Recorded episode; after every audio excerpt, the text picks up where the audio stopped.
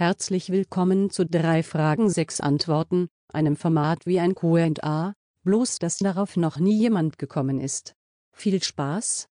So am Arbeitsplatz, am Schreibtisch, da bildet man sich ein, dass aufgrund der vielen Wuselei sich auf dem Tisch kein Staub bildet.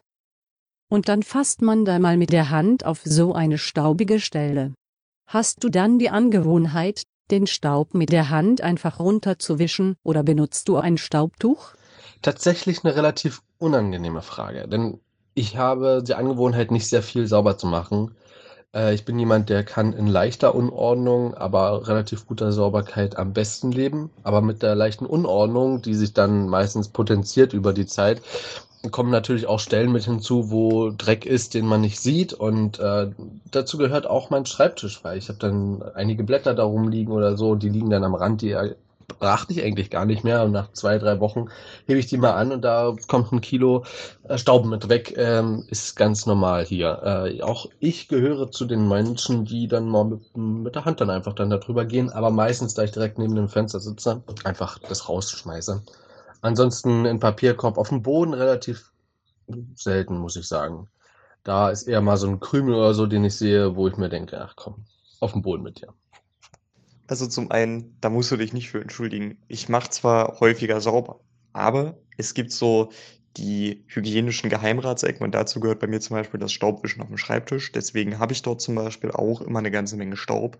Und ich würde da sogar sagen, dass ich da etwas unordentlicher bin als du. Ich wische da nämlich auch häufiger mal mit der Hand lang, weil ich nicht immer die Lust habe, mir ein Staubtuch zu besorgen. Und äh, ich streiche es weder aus dem Fenster noch in den Mülleimer, sondern einfach auf den Boden und ich latsche es noch breit. Also ich würde sagen, dass du dahingehend sogar noch ordentlicher bist als ich. Putzt du deine Zähne mit einer Handzahnbürste oder einer elektrischen Zahnbürste?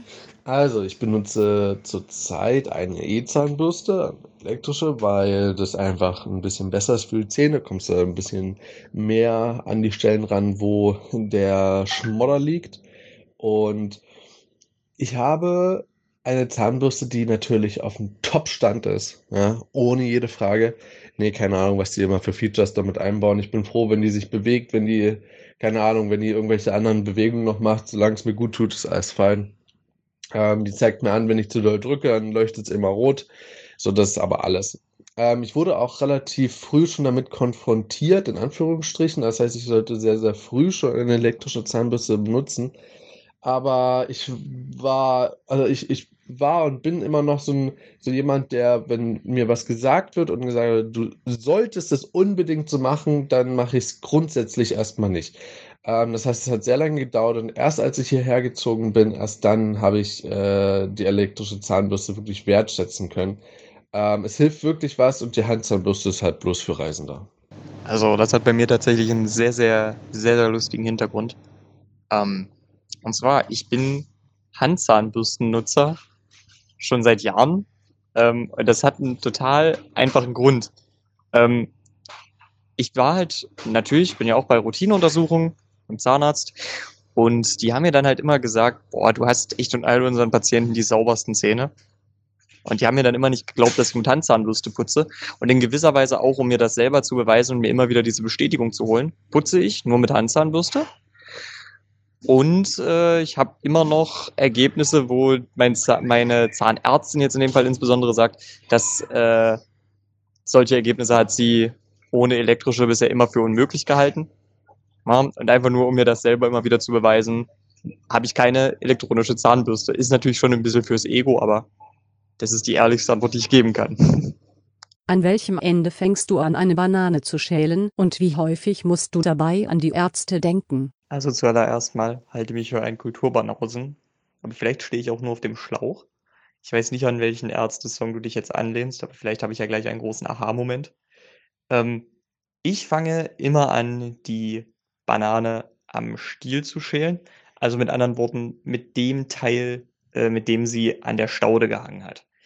Da fange ich an, die zu schälen. Ich mache das dann ganz klassisch, äh, so wie es gefühlt auch Mainstream ist. Du knickst dann einfach nur diesen, diesen Stiel nach hinten, dann kann sie die Schale abziehen. Genau, also ich fange beim Stiel an. Schälte sie die Banane. Sogar ein äh, glaube ich, ein echt bekannter Song. Also ich, so in meinem Freundeskreis, ich kenne den eigentlich echt viele.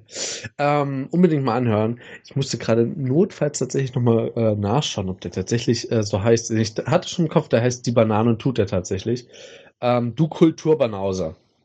Ähm, ich tue es dir gleich. Ich schäle die äh, Banane von dem Kopf an nach unten.